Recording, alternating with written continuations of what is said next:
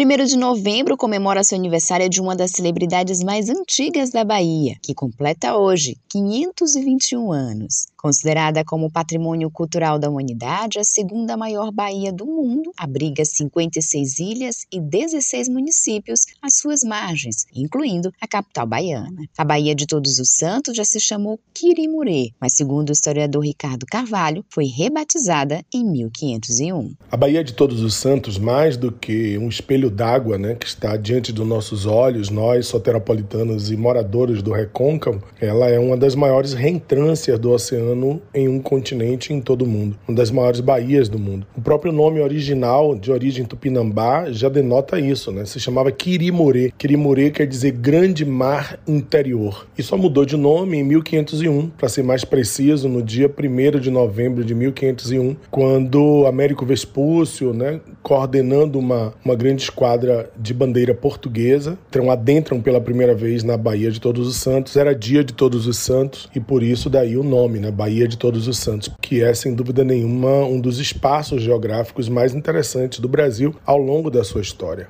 Ricardo Carvalho destaca a importância histórica da Baía de Todos os Santos para o desenvolvimento de Salvador, região metropolitana e recôncavo baiano. Ainda hoje, a Baía de Todos os Santos guarda uma importância muito grande. É uma hidrovia natural que liga Salvador às cidades do Recôncavo, a Ilha de Itaparica, a Ilha dos Frades, Ilha de Maré, fazendo circular pessoas e mercadorias. É um grande núcleo náutico também, né, para o turismo, para os esportes náuticos, para o entretenimento de soteropolitanos, baianos e estrangeiros e turistas de todos os lugares do mundo. Mas foi ao longo da história que essa importância da Baía de Todos os Santos ganhou uma dimensão maior. Desde a pesca da baleia, passando pela circulação de produtos de subsistência que vinham do recôncavo para a cidade de Salvador, que era na época capital do grande império português, mas principalmente como água abrigada, como porto natural para o açúcar daqui pudesse circular para o mundo inteiro. Celebrando os 521 anos da admirada aniversariante, Salvador cedia nesta terça-feira o sexto Fórum de Sustentabilidade da Baía de Todos os Santos, promovido pela ONG Promar.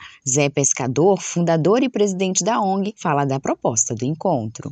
A gente cria um ambiente onde a gente procura reunir os setores, os atores, os grupos interessados nesse território, os pescadores, as marisqueiras, a indústria, as empresas, centros de pesquisa, governo, alguns setores do governo, e a gente discute políticas públicas, a gente é, compartilha quais são as boas práticas hoje, estão melhorando a vida das pessoas, que tem um potencial para o crescimento econômico da região e qualidade de vida também, né? É um espaço para dialogar, né? Além de patrimônio cultural da humanidade, a Baía de Todos os Santos foi transformada há mais de 20 anos, por um decreto estadual, em uma área de proteção ambiental. Fonte de sustento de várias comunidades e famílias, Zé Pescador a define como uma grande mãe. Olha, Bahia de Todos os Santos é a mãe, né? Está no mar, é a mãe dos pescadores, da, das marisqueiras, das pessoas que tiram do mar o seu sustento, né? A importância histórica, ecológica. Enfim, a gente, a Bahia de Todos os Santos, para mim, é uma grande, um grande polo, né? Para geração de, de riqueza, de trabalho, de renda para as pessoas. Então, a Bahia de Todos os Santos é a nossa mãe. Né? Josi Braga para Educador FM.